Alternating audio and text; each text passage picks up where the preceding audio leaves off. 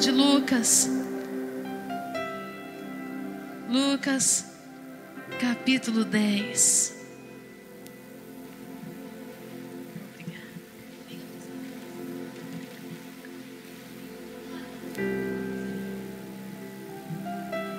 Aleluias. Lucas, capítulo 10. Quem encontrou, diga: Eu encontrei. Aleluia. Encontraram? Bom samaritano, verso 25.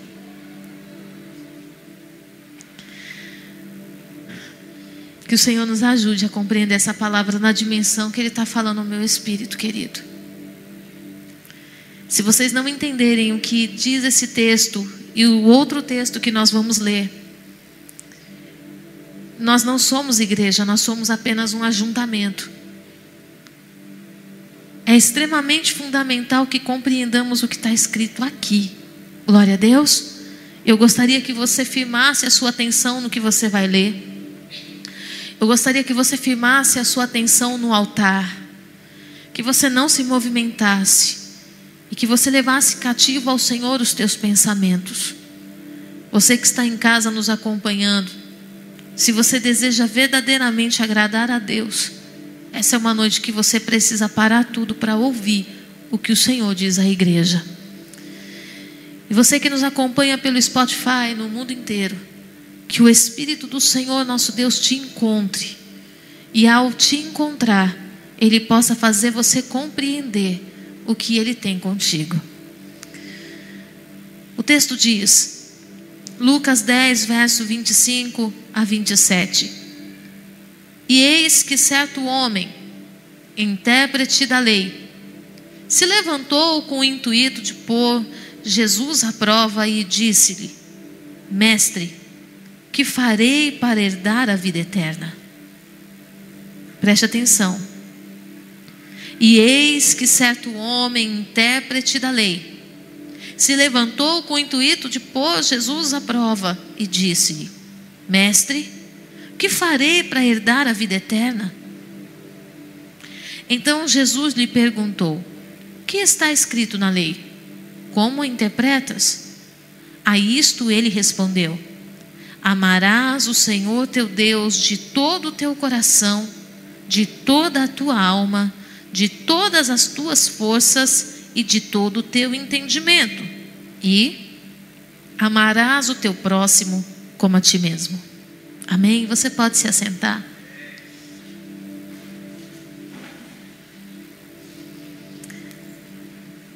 Eu já ministrei esse texto milhares de vezes, mas eu confesso que hoje, uma frase nesse texto estremeceu meu coração.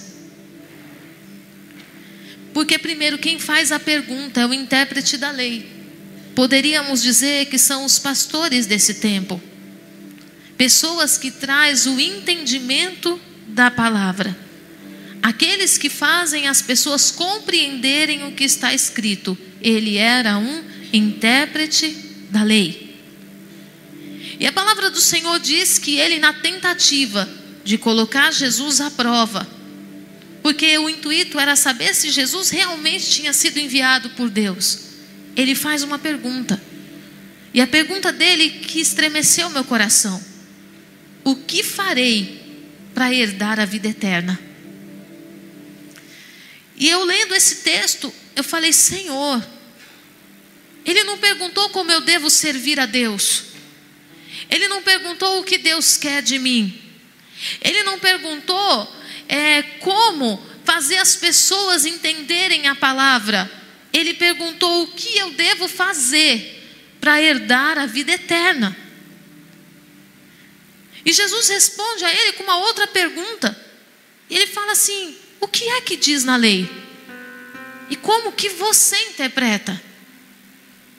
E ele diz assim: está escrito: amarás o Senhor teu Deus de todo o teu coração, de toda a tua alma, de todas as tuas forças e de todo o teu entendimento.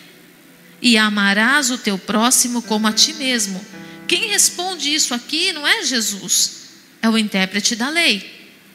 Ele tinha consciência. No verso 28 diz assim: Então Jesus lhe disse: Respondeste corretamente, faze isto e viverás. Ele, porém, querendo justificar-se, perguntou a Jesus: Quem é o meu próximo? O texto diz: Ele querendo justificar-se. Quando é que eu desejo me justificar? Quando eu sei que deveria ter feito algo que eu não fiz. E quando nós nos justificamos? Quando nós encontramos um motivo palpável que explique o porquê eu não fiz. Então Jesus ele vem destrinchando a parábola do bom samaritano. E ali ele fala, como eu sei que todos aqui conhecem essa história, do homem que saiu de Jerusalém, foi para Jericó, foi assaltado no meio do caminho, e ali ele apanhou horrores naquela, naquela estrada. Os salteadores levaram tudo que ele tinha, e aí vem o sacerdote, ignoram aquele homem, vem o levita, e também ignoram aquele homem, e então vem o samaritano, que não deveria ter relacionamento nenhum com o judeu. E ele, ao se aproximar daquele homem caído na estrada, ele percebe que aquele homem tinha vida, embora não tivesse nada para oferecer. O que é mais importante? O que se tem para oferecer ou a vida? Jesus não morreu pelo que nós tínhamos para oferecer. Na verdade, ele morreu por um povo que não tinha nada para dar. Morreu por um povo que, quando ele disse tenho sede, deram para ele do vinagre. Ele morreu por um povo que estava dizendo: se tu és realmente o filho de Deus, desça nessa cruz, livra-te a ti mesmo e salva-nos daqui. Ele não morreu por um povo que tinha absolutamente nada para dar, mas ele morreu por causa da vida que podia ser alcançada, transformada e que podia ser uma resposta ao céu. E podia ser a confirmação daquilo que Deus tinha dito, que ele veria o fruto do seu penoso trabalho. Quando nós observamos esse texto, o que Jesus estava dizendo para aqueles homens? O que o Senhor estava dizendo para aquele intérprete da lei? Ele estava dizendo assim: olha, você pode ser o intérprete da lei, você pode ser um homem honrado, você pode ter muitas posses, você pode ser o maior investidor da obra, você pode ser a principal coluna financeira da igreja, você pode ter muitos reconhecimentos, e você pode fazer muitas coisas na minha casa. Inclusive, você pode amar a Deus de todo o teu coração, de todo o teu entendimento, de toda a tua alma. Você pode amar ao Senhor com todas as tuas forças. Mas é incrível que quando o Senhor Jesus vai explicar para aquele intérprete da lei o caminho para encontrar, para ter a vida eterna, ele não fala sobre amar a Deus, ele fala sobre socorrer o próximo. Ele não, não dá exemplo nenhum, em momento nenhum, acerca de como eu devo amar a Deus, mas ele dá o exemplo de como eu devo amar o próximo. E nós muitas vezes queremos ser e já fomos, com certeza já fomos. Eu não sei você, mas eu já fui esse homem da beira da estrada que foi assaltado no meio do caminho, que teve tudo levado, teve a sua honra, teve a sua moral, teve o seu nome, teve os seus sonhos levados embora pelos salteadores, e eu fui encontrada pelo bom samaritano, que não tinha motivo nenhum para falar comigo eu fui encontrada pelo bom samaritano quando todos olhavam para mim e não enxergavam em mim a possibilidade de viver o que eu vivo hoje, de fazer o que eu faço hoje, de ser quem eu sou hoje. O bom samaritano não usou ninguém para ir falar comigo. Ele mesmo veio. Ele mesmo me abraçou. Ele mesmo me perdoou e me envolveu de misericórdia. E é tão bom quando você encontra alguém que te ama, quando você não tem nada para dar. É tão maravilhoso quando você é alcançado por esse amor, quando você não sabe amar. Quando você está tão endurecido no seu coração pelo que te fizeram, pelo que falaram, pela maneira como te traíram. É tão bom ser alcançado por essa graça e por esse amor. E nós passamos a servir a Deus com alegria no nosso coração por termos sido alcançados por essa graça. Só que a palavra de Deus fala que a fé sem obras ela é morta. E quando o Senhor fala de fé sem obras é morta, diz também que sem fé ninguém verá a Deus. E se a fé sem obras é morta, se eu tenho uma fé e eu não tenho obras, automaticamente a minha fé é morta.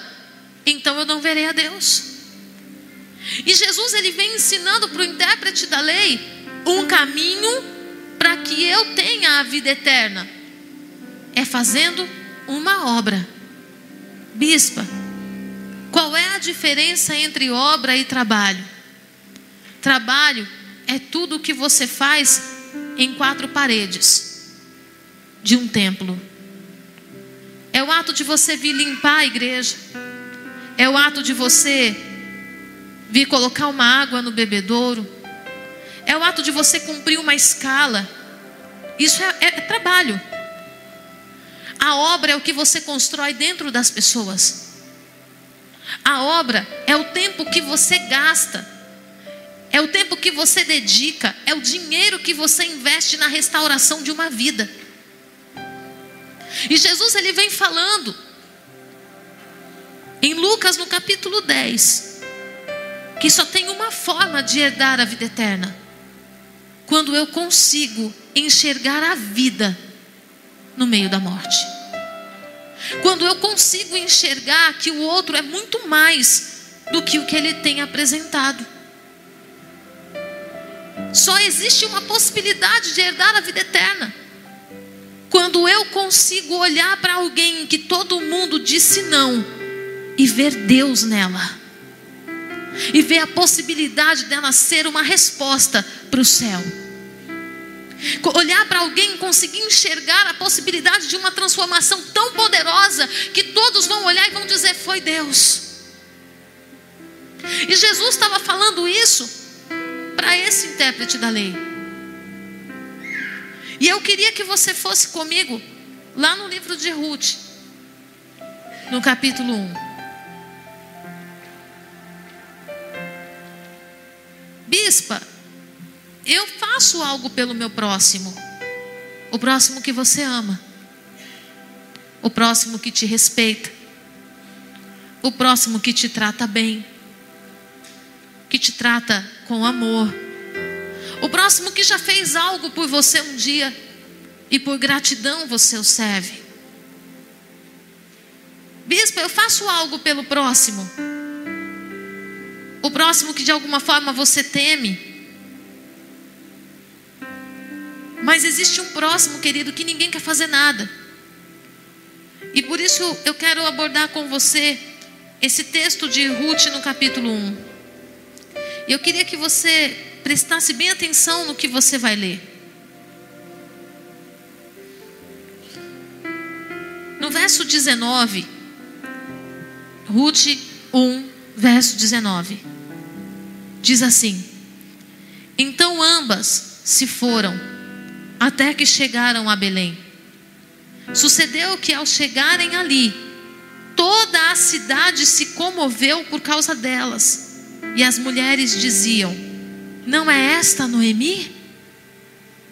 Porém ela lhes dizia: Não me chameis Noemi, chamai-me Mara, porque grande amargura me tem dado o Todo-Poderoso. Ditosa eu parti, porém o Senhor me fez voltar pobre, porque, pois me chamareis Noemi, visto que o Senhor se manifestou contra mim e o Todo-Poderoso me tem afligido? Todo mundo desce o rei em órfã. Todo mundo fala, é.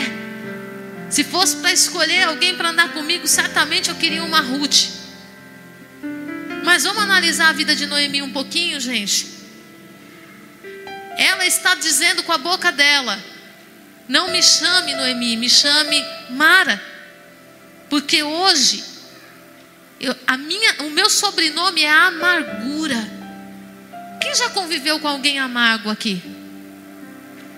Uma pessoa amarga, nada do que você faz para ela tá bom.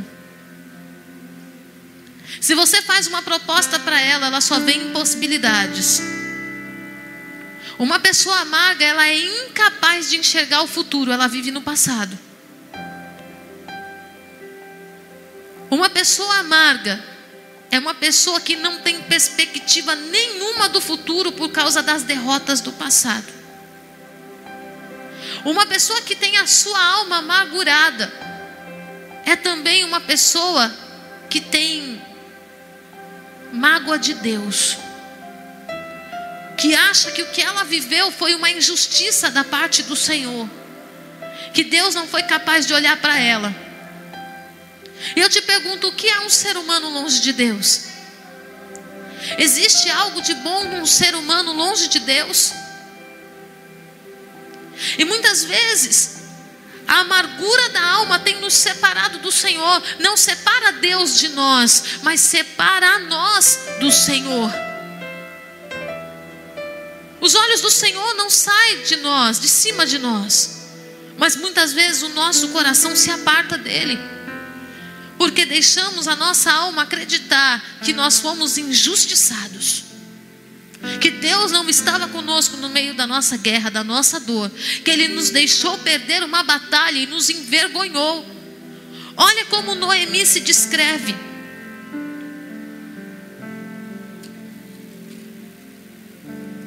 Quando, quando as noras se propõem a ir com ela, hum, no verso 13, no verso 12. Olha aqui a descrição da amargura. Ruth e Noemi se dispõem a irem com ela para Jerusalém. E ela diz assim: Tornai, filhas minhas, ide-vos embora, porque sou velha demais para ter marido. Ainda quando eu dissesse tenho esperança, ou ainda que esta noite tivesse marido e houvesse filhos, esperá-lo-ias até que viesse a ser grandes? Uma pessoa que só enxerga impossibilidades. Incapaz, ela fala assim: ainda que eu tivesse esperança, isso declara que ela não tinha esperança nenhuma. Quando você continua lendo o texto, você vê a amargura de Noemi, ela está onde? No texto que nós lemos, ela já está em Jerusalém. Ela já está na terra da segurança. Ela já está no lugar do amparo, mas como é que ela se descreve na terra do amparo? Ela fala assim: Não me chame Noemi, porque de amargura está tomada a minha alma. Então todo mundo fala um monte de órfã, que órfã era aproveitadora, que enquanto Noemi tinha o que oferecer, órfã estava ao lado. Mas Noemi, ela tinha se tornado uma pessoa tóxica. Uma pessoa azeda. E era difícil conviver com ela. Então Ofa volta. Por quê, bispa? Porque mesmo convivendo tantos anos na casa de um crente, Ofa não conseguiu entender o amor de Deus na dimensão do seu poder. Orfa não conseguiu perceber que mesmo Elimeleque tendo partido para Moabe com sua família fora de uma direção de Deus, aquela filha órfã e Ruth tinham sido separadas e alcançadas pela graça. Não conseguiu perceber. Orfa não conseguiu perceber o quanto de amor tinha sido dedicado à vida dela, o quanto de Deus tinha sido revelado a ela. E ela, na primeira oportunidade que tem, ela renuncia a tudo isso e volta para a casa dos pais. Só que existe um detalhe: Orfa tinha feito uma aliança no altar. Orfa tinha declarado para Noemi um amor ao filho dela. E pela lógica, Noemi precisava continuar sendo família de Orfa. Mas ela volta. E a palavra do Senhor não diz que Orfa foi condenada por causa disso. Só que simplesmente o nome dela nunca mais aparece na história. Quantas vezes nós temos voltado daquilo que o Senhor tem proposto a nós? Porque nós temos justificativas. Como aquele lei, aquele intérprete da lei, tinha justificativas para dizer o motivo pelo qual ele não ajudava o próximo. Senhor, eu amo a Deus, o Senhor sabe que eu te amo. O Senhor sabe que eu tenho prazer de estar na igreja. O Senhor sabe que eu te louvo de todo o meu coração. Que eu acordo pela manhã e eu te adoro em gratidão, Senhor, ao que o Senhor fez na minha vida. Mas, Senhor, conviver com fulano de tal é prova demais para mim, isso não vai dar. Sabe por que, que não vai dar? Porque você não está disposto a ser um agente de transformação na vida dessa pessoa. Porque o homem que foi assaltado na beira da estrada, lá do texto de bons, do bom samaritano, não permaneceu ferido, não permaneceu machucado, não permaneceu semi-morto. Ele foi para uma hospedaria e naquele lugar tratado e curado, ele pôde voltar para sua família como um homem de honra. O grande problema é que nós estamos preferindo abrir mão das pessoas amargas das pessoas qual a nossa alma tem justificativa para dizer a Deus o motivo pelo qual eu não posso conviver com essa pessoa. Do que ser um agente de transformação, porque para ser um agente de transformação, eu vou ter que dedicar tempo, eu vou ter que desviar a minha viagem, eu vou ter que mudar os meus planos, eu vou ter que retardar algumas coisas, eu vou ter que investir financeiramente. E nós não queremos. Nós queremos pessoas prontas. Pessoas que cheguem dizendo: estou contigo, conta comigo, por onde eu começo, querido. Mas nem todo mundo que arregaça as mangas e está pronto para o trabalho tem um coração tratado.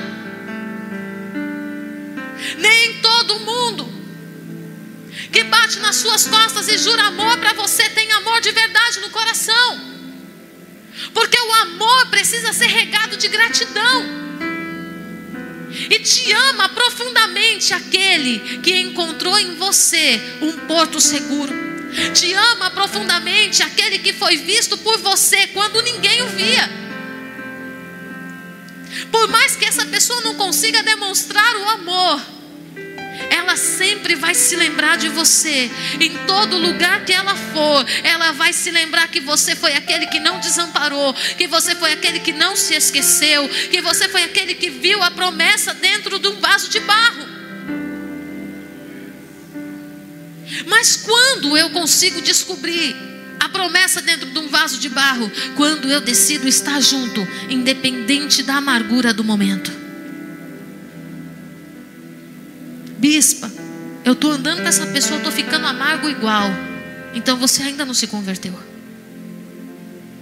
Porque as trevas jamais poderão contra a luz. Se eu apagar todas essas luzes aqui, essa luzinha que está piscando na câmera vai brilhar intensamente em meio às trevas. Não importa qual o tamanho da luz, ela sempre vai prevalecer, sempre vai chamar atenção, ela sempre vai mudar o foco das trevas para a luz. Quando nós olhamos a vida de Noemi, ela fala assim: me chame de Mara, porque com grande amargura, porque grande amargura o Senhor tem me dado. Ela diz: ditosa eu parti. Você sabe qual o significado de ditoso? Ditoso significa abençoado, significa bendito, repleto de boa sorte. Noemi está dizendo assim: ditosa eu parti de Jerusalém. Peraí, gente, me ajuda a pensar um negócio aqui. Se ela era abençoada, bendita e repleta de boa sorte, por que, que ela saiu de Jerusalém? Por que, que ela saiu de Belém? O que foi que fez essa mulher sair de Belém se ela tinha tudo isso? E aí ela fala assim: Porém, o Senhor me fez voltar pobre. Quando nós.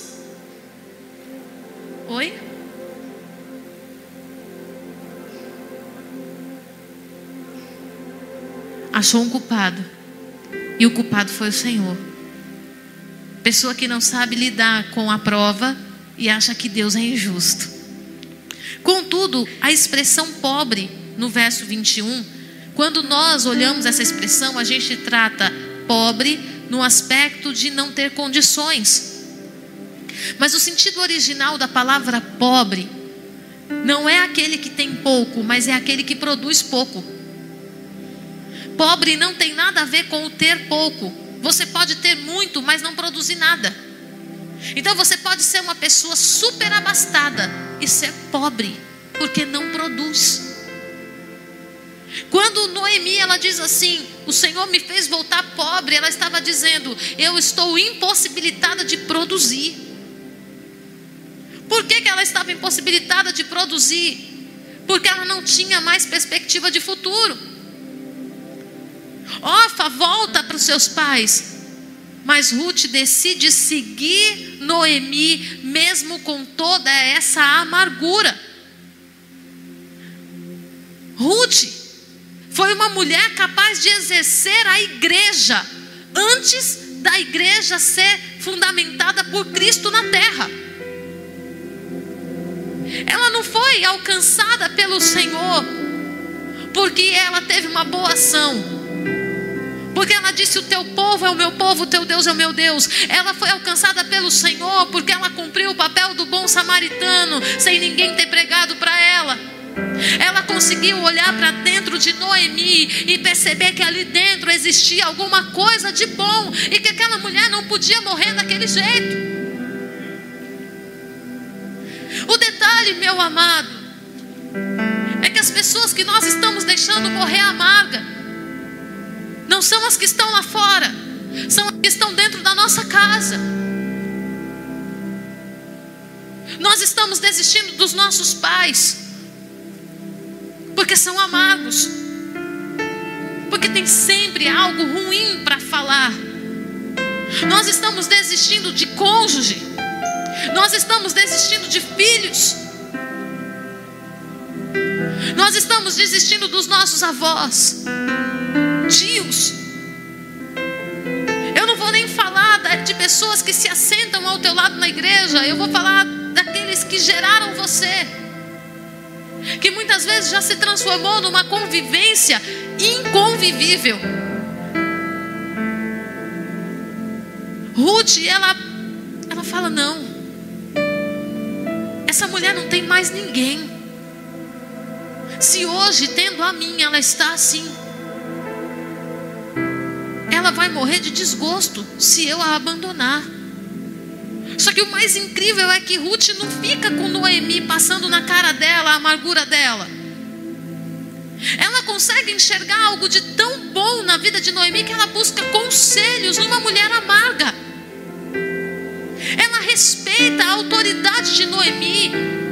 Ela respeita a bondade que um dia Noemi ensinou para ela, embora ela não estivesse vivendo naquele momento. Ruth decide se colocar aos pés de uma mulher amarga. O que, que nós estamos fazendo hoje, querido? Se você não tem o que eu quero, você não serve. Nós não temos mais o amor para fazer o outro compreender o que Deus quer dele. Nós não temos mais tempo para acreditar que aquela pessoa é capaz de aprender. Querido, se tem vida, tem esperança. E a parábola do bom samaritano revela isso para nós. Quando o bom samaritano se aproxima daquele homem assaltado, ele fala: está respirando, então tem jeito, tem esperança, ele pode reviver. E nós estamos olhando para pessoas que estão de pé, e estamos dizendo: não tem mais jeito. A gente só não ora para morrer porque a gente ainda pensa que isso é pecado. Porque senão a gente pedir a morte para o outro. De tanto que incomoda a nossa vida. Mas aí a gente pede a morte de um jeito discreto. A gente fala assim, está fazendo hora extra já. Não é?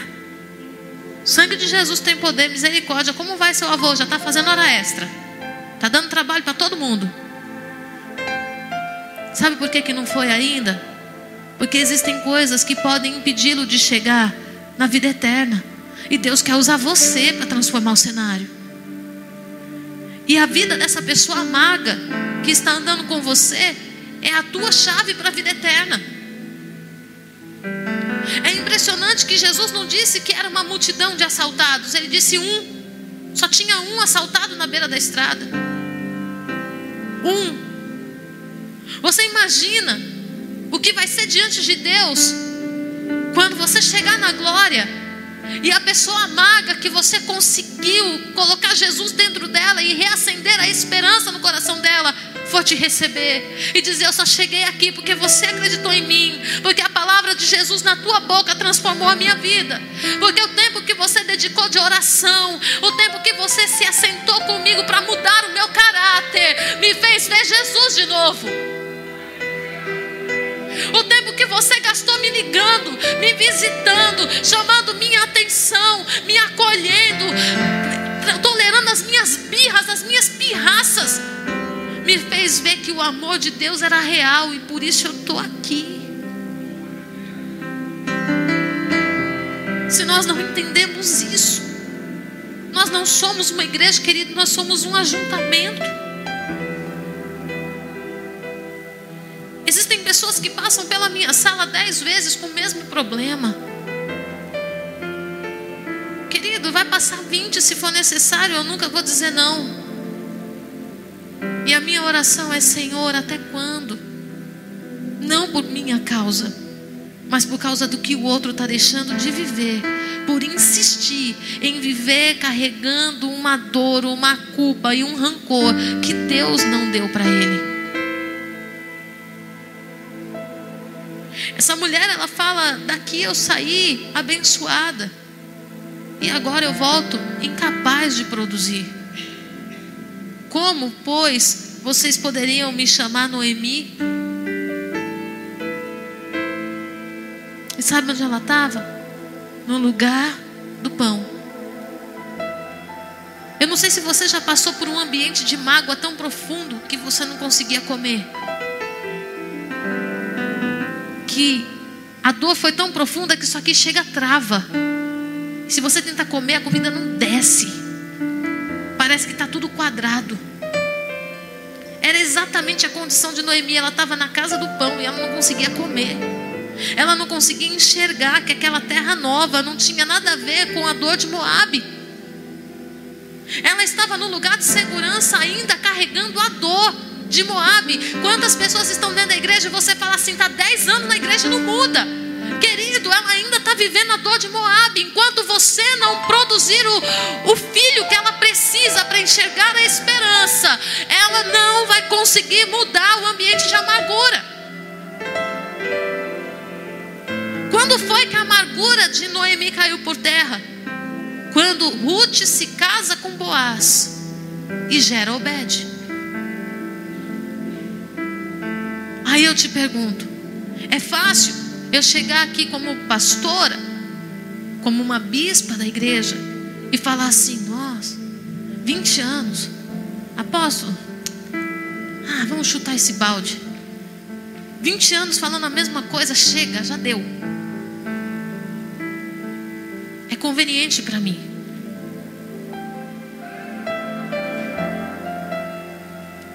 fácil, é mais rápido.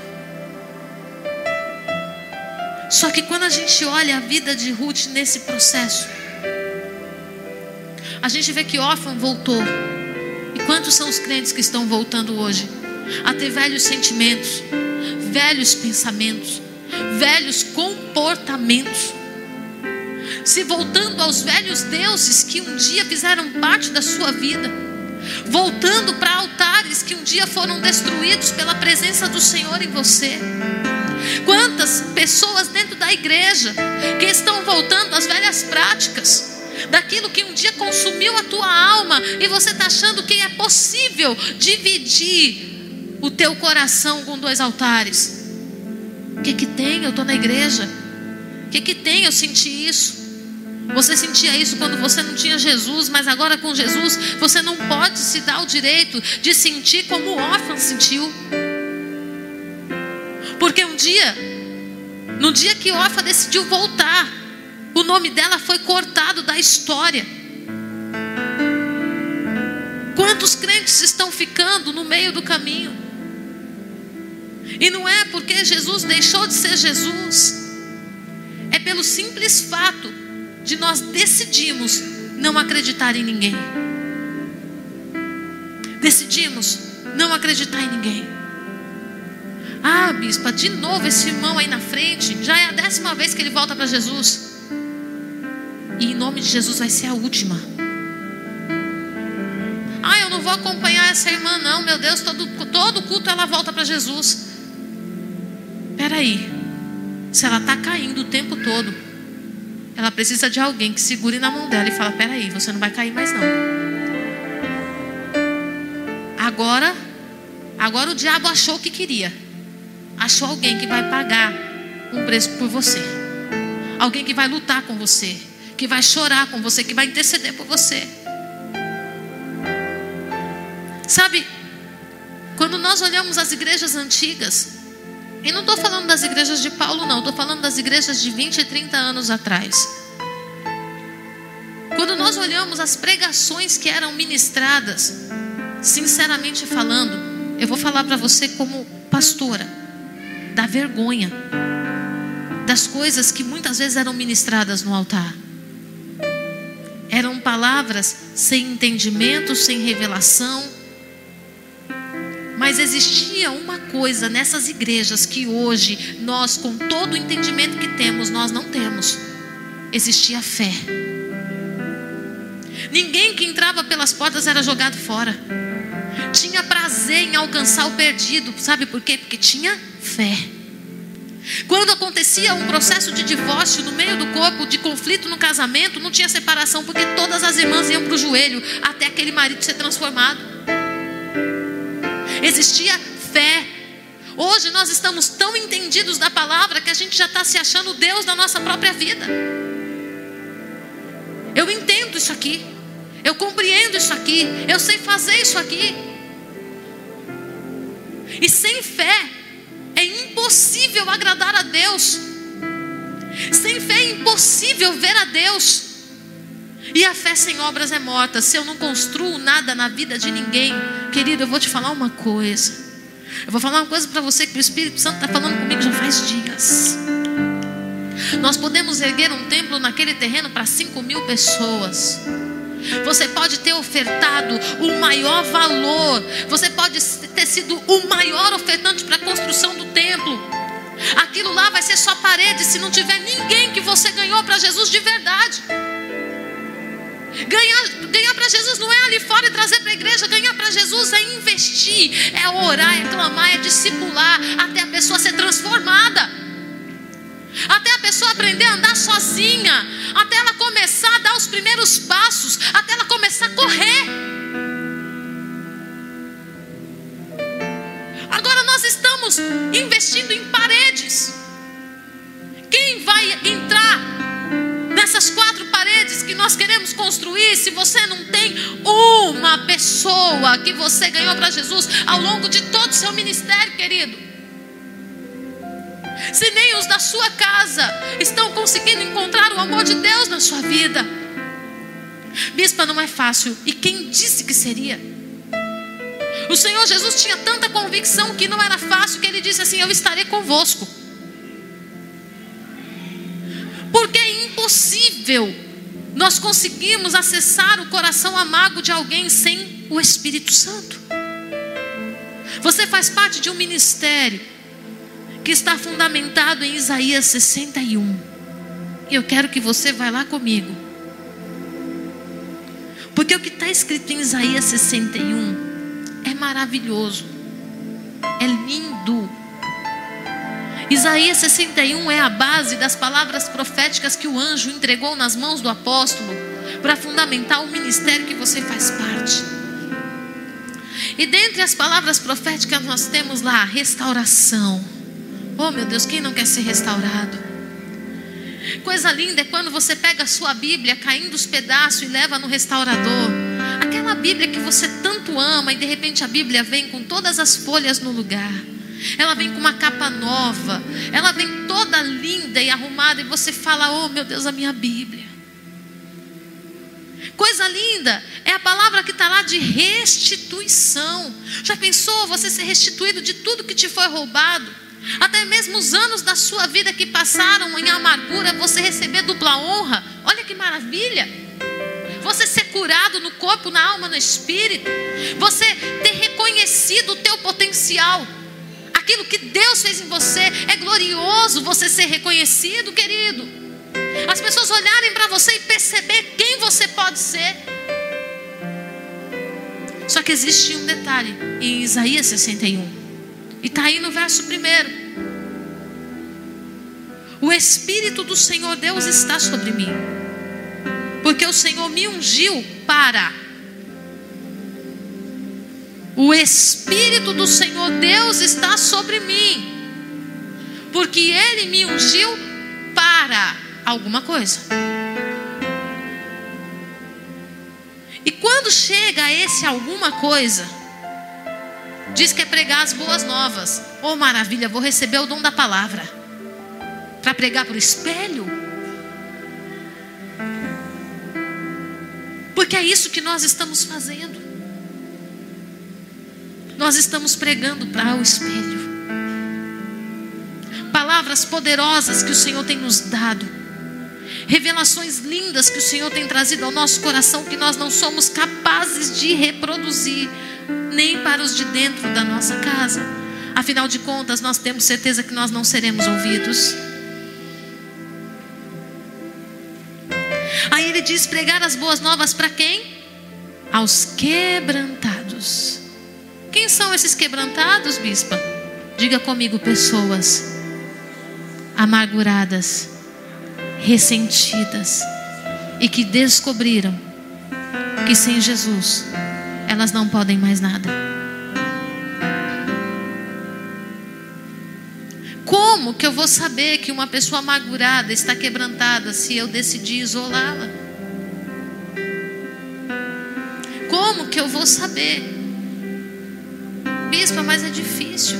Se você estiver cheio do Espírito Santo, o Senhor vai te dar um caminho de acesso e você vai pregar as boas novas. E as boas novas vêm recheadas de quê? Diga comigo, esperança. O que faltava para Noemi? O que faltava para Noemi? E o que o Senhor está chamando a gente para restaurar? Aonde? No coração dos amargurados. Porque uma pessoa amargurada, ela não consegue ver Deus. Ela não consegue acreditar no amor de Deus. Uma pessoa amargurada, ela não consegue se alimentar da palavra. Ela vem até a igreja, ela ouve a palavra, a palavra entra no ouvido e sai pelo outro.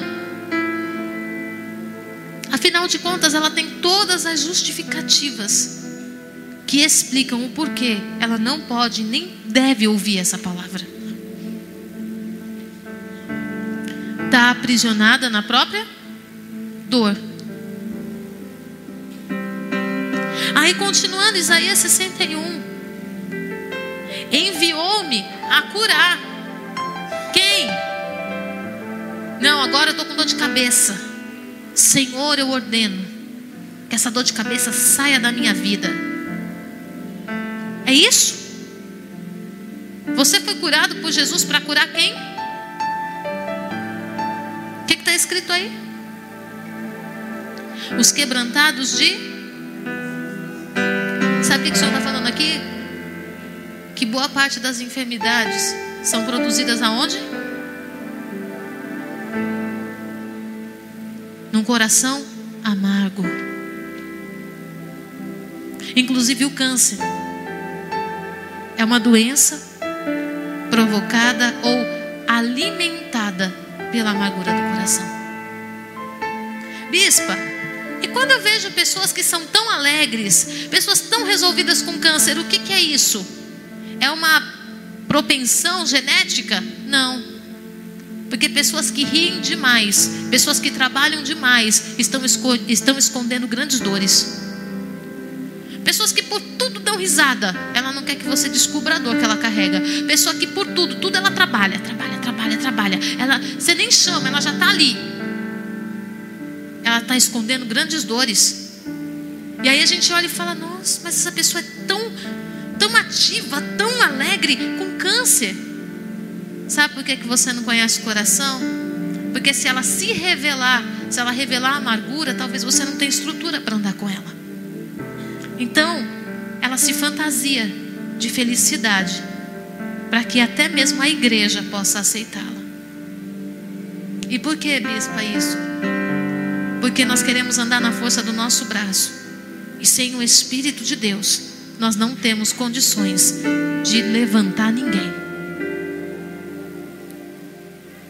Na continuação do texto, diz que o Espírito do Senhor Deus está sobre mim porque ele me ungiu e me enviou a proclamar libertação. A quem? Aos cativos. Como estava Noemi? Sabe, a gente lê o texto de Ruth, ele é muito, a gente romantiza ele. Mas Noemi era uma mulher cativa da dor. Ela, ela era cativa da desesperança. E Ruth, mesmo sem o Espírito de Deus sobre ela, ela foi capaz de discernir o que ninguém via. Queridos, o Espírito do Senhor Deus está sobre nós. Ele foi derramado em Atos 2 e só chegou a nós porque alguém pagou um preço por alguém. Você sabe que Paulo, o apóstolo Paulo, homem temido por todos. Nunca Pedro conseguiria olhar para Paulo e enxergar que de Paulo poderia sair tudo que saiu. Mas um dia Barnabé, o irmãozinho. Aquele irmãozinho que entra e senta no último banco da igreja. Olhou para Paulo e falou: Peraí, esse sujeito é diferente. Ele é difícil. Mas eu vou peitar essa, essa situação. Hum. Quem se tornou Paulo? Você sabe que pessoas marcadas por grande amargura são pessoas chamadas para fazer grandes milagres sobre a terra? Porque o diabo nunca vai marginalizar qualquer pessoa. Ele só marginaliza quem deveria estar no centro. Ele só tira do centro pessoas que são chamadas para grandes propósitos. E o que é que nós estamos fazendo com os amargurados, querido? Nós estamos lançando para fora. Afinal de contas, é muito chato. Só tem visão do muito chato quem não está cheio do Espírito. Porque quem está cheio do Espírito faz como Ruth: o teu povo é o meu povo, o teu Deus é o meu Deus. Aonde quer que fores, irei eu, e onde quer que pousares, pousarei eu, e onde quer que morreres, ali morrerei eu. E me faça o Senhor outra coisa, não me faça o Senhor outra coisa a não ser a morte me separar de ti. Qual o teu grau de perseverança acerca de uma vida? Eu vou perguntar diferente. Qual o teu grau de perseverança acerca da tua família? Querido, como que nós poderemos chegar no céu e ver os nossos queridos do outro lado? Será que nós chegaremos no céu? Porque, mediante o texto do bom samaritano, eu já não sei mais. Confesso que eu fiquei com dúvida. Porque, se o texto está falando que o único jeito de chegar à vida eterna é fazendo algo bem àquele que está praticamente morto, que não tem nada para me oferecer, o que, que nós fizemos? nós substituímos os amargos da nossa família que a gente tem que conviver todo dia pelos menos amargos da igreja que eu só vejo por duas horas. Eu não preciso ter compromisso com ele. Eu não preciso encarar a amargura dele. Porque aqui ele finge que está tudo bem. Quando que Deus vai poder tirar as máscaras? Quando que Deus vai poder revelar a verdade dessa pessoa que está contigo? Quando que Deus vai poder revelar a verdade dos teus liderados para você que é líder? Quando é que Deus vai poder manifestar as deformações todas daqueles que o Senhor confiou a você? Você está preparado para lidar sem se ofender? Porque se você não estiver cheio do Espírito, você vai se ofender. E na ofensa é melhor chutar, é melhor abandonar. Porque o ambiente da ofensa faz a gente querer blindar o nosso coração. Faz com que a gente se comporte como o sacerdote e o levita do bom samaritano. Não, eu não vou me sujar com essa situação. Porque no ambiente da ofensa, ao invés de acolher o necessitado, eu corto o relacionamento. Porque eu sei que da boca de um amargo vai sair alguma coisa que machuca. Olha para Noemi. As meninas vêm toda felizinha. Depois de tomarem a decisão mais difícil da sua vida. Deixar sua terra, deixar sua família, deixar tudo, o seu lugar de crescimento para seguir uma mulher amarga. E ela fala assim: Não vem atrás de mim, porque eu não tenho nada para dar para vocês. Traduzindo em outras palavras. O que, que você quer atrás de mim? Você não está vendo já que eu já estou arrasada, destruída? Não tenho comida nem para mim, pra, eu, você está vindo atrás de mim, você também desempregada?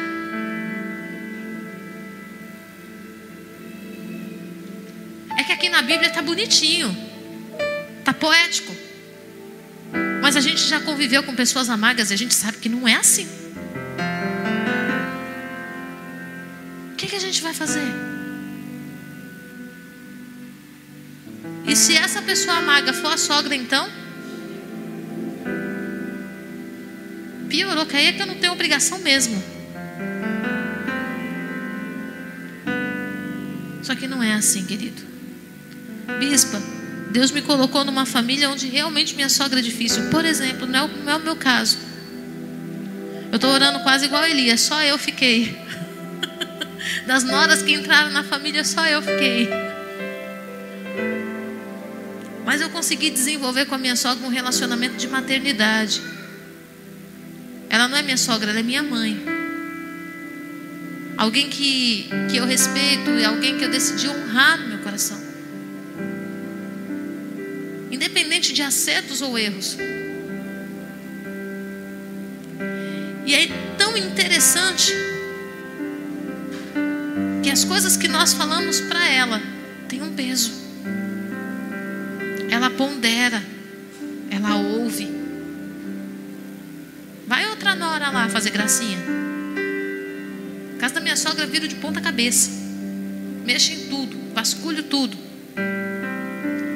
E eu tive uma oportunidade muito linda com a minha sogra. Essa última vez que nós estivemos lá, que ela ficou muito mal.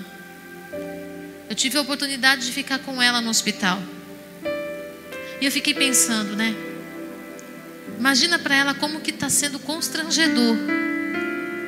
Porque a gente sabe que dos filhos todos, o que ela mais sente segurança é a pastora Marília.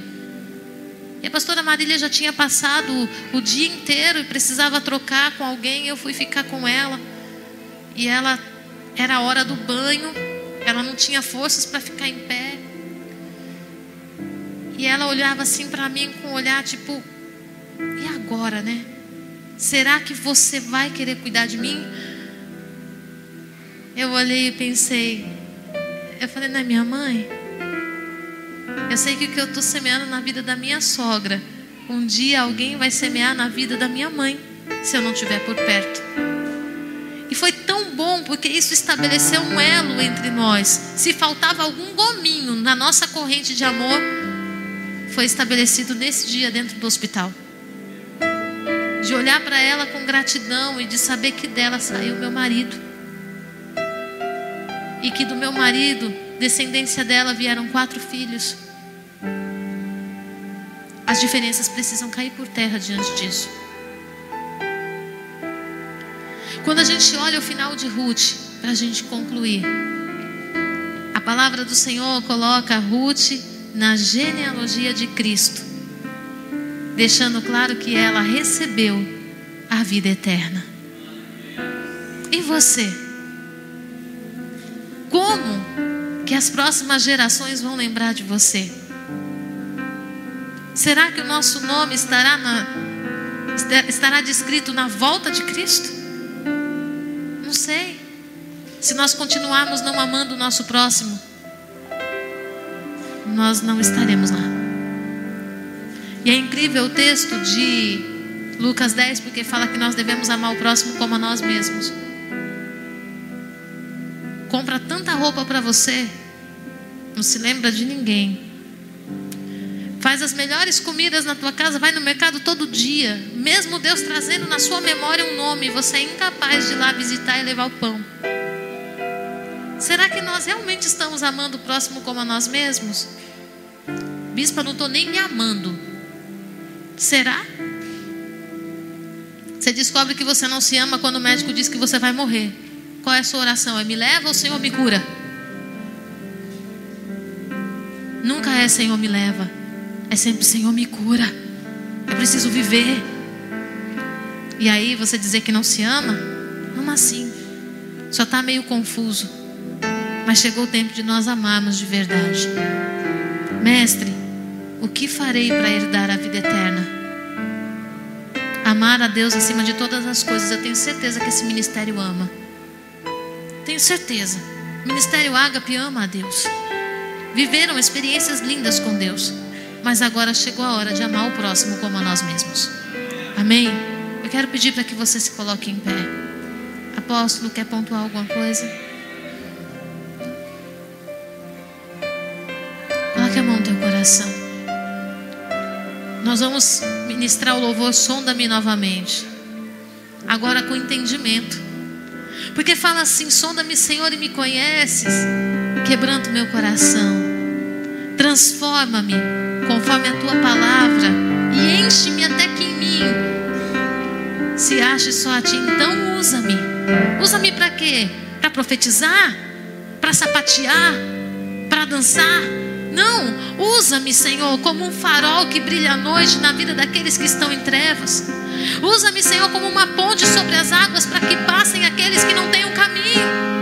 Usa-me, Senhor, como alguém que pode ser um abrigo em tempos de sequidão. Existe uma alma seca, precisando de um abrigo, e você precisa ser o abrigo. Existe, querido, alguém que está desesperado nessa hora, e esse alguém pode estar do seu lado que não está encontrando o caminho, seja a ponte. Está em plena escuridão, o bispo está dentro da igreja, mas está debaixo dessa condição. E você precisa ser o farol, mostre a direção. Você não vai mostrar a direção simplesmente falando vamos à igreja hoje. Você vai mostrar a direção indo visitar e falando olha aqui, ó, vamos estudar a palavra de Deus. Vamos estudar, vamos estudar a vida daquele que morreu por você. Vamos estudar aquele que se entregou, que te amou primeiro, aquele que te viu no ventre da sua mãe. Vamos saber o que, que ele pensa a teu respeito. Vamos saber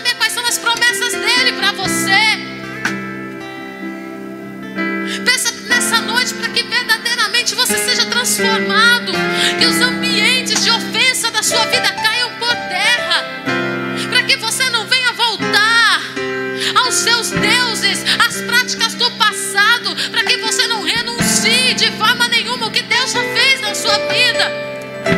Orfa estava há mais de 10 anos ouvindo falar sobre Deus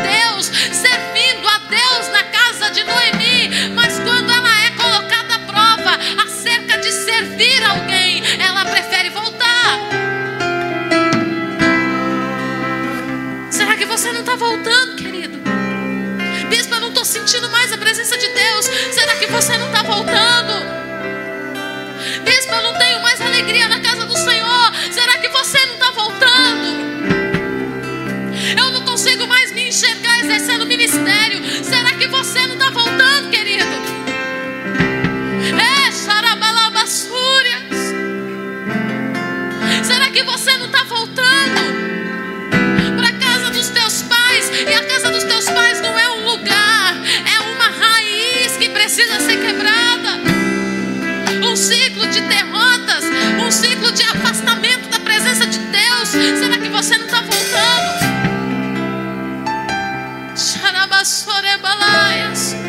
Coloque a mão no teu coração nessa noite clamar de todo teu coração, Senhor, nessa noite solta-me, porque eu não posso passar minha vida sem dar fruto. Eu não posso passar minha vida, Senhor, sem te entregar algo. Eu não posso passar minha vida sem ter uma coroa para colocar aos teus pés, Senhor. Eu não posso. Eu não posso passar minha vida dentro da igreja sem ter sido igreja.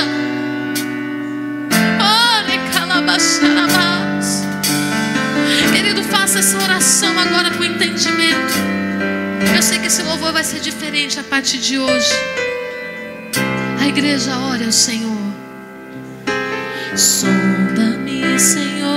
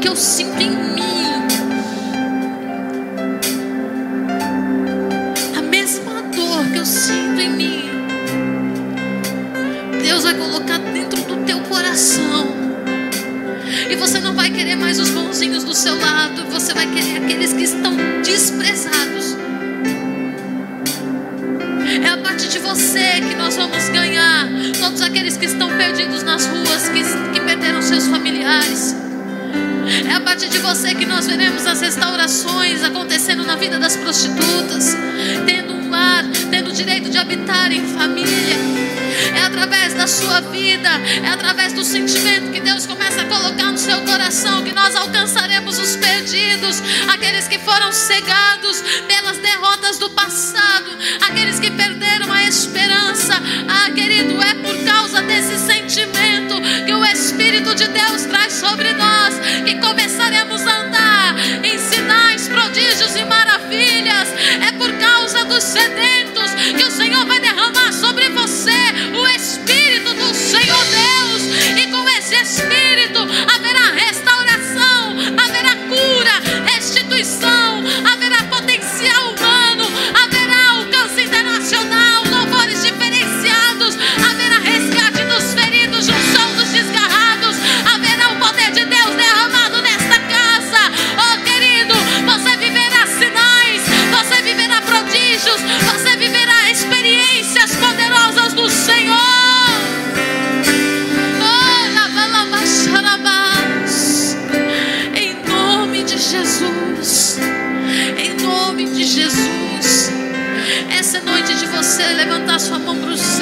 verdadeiramente dizer: Eis-me aqui. Essa é a noite de você falar: Senhor, eu preciso, eu preciso fazer alguma coisa. E sabe, querido, quando nós nos empenhamos em fazer, em ser a ponte para que Deus alcance o coração de alguém, nós começamos achando que o motivo é o outro, mas na verdade o motivo sempre fomos nós. Existe uma experiência em ser alcançado, mas existe uma experiência em ser a ponte para alcançar alguém. Eu não estou falando de você ir lá fora buscar alguém por dentro da igreja. Eu estou falando de você pegar esse irmãozinho que está do seu lado e falar: Eu acredito em você e vou investir na sua vida. Eu estou falando de você olhar para o seu parente que ninguém olha mais e dizer: eu, eu acredito em você. E eu, a partir dessa noite, eu vou orar e jejuar por você. É sobre esse.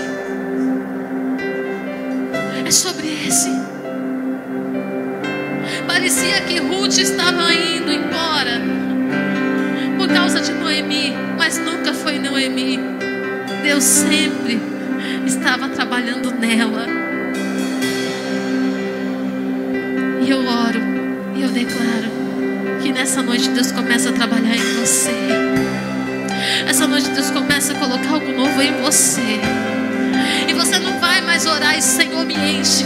Espírito Santo vem sobre mim. Senhor vem me encher. Não, você vai falar assim: Eu já estou cheio do Espírito do Senhor. Eu já fui cheio. E agora eu posso falar. Eu posso pregar as boas novas do Senhor. Você nunca mais vai tremer para pregar a palavra do Senhor. Com medo, se sentindo impotente. Porque o Espírito do Senhor Deus está sobre mim. E tudo que eu pregar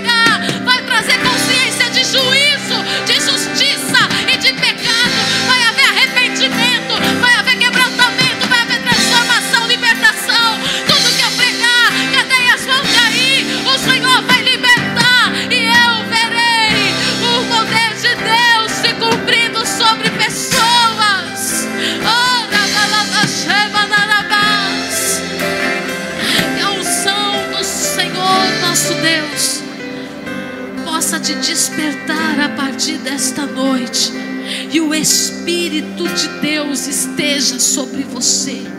Todos aqueles que têm aliança com o ministério Ágape começarão a andar em novos patamares a partir dessa noite.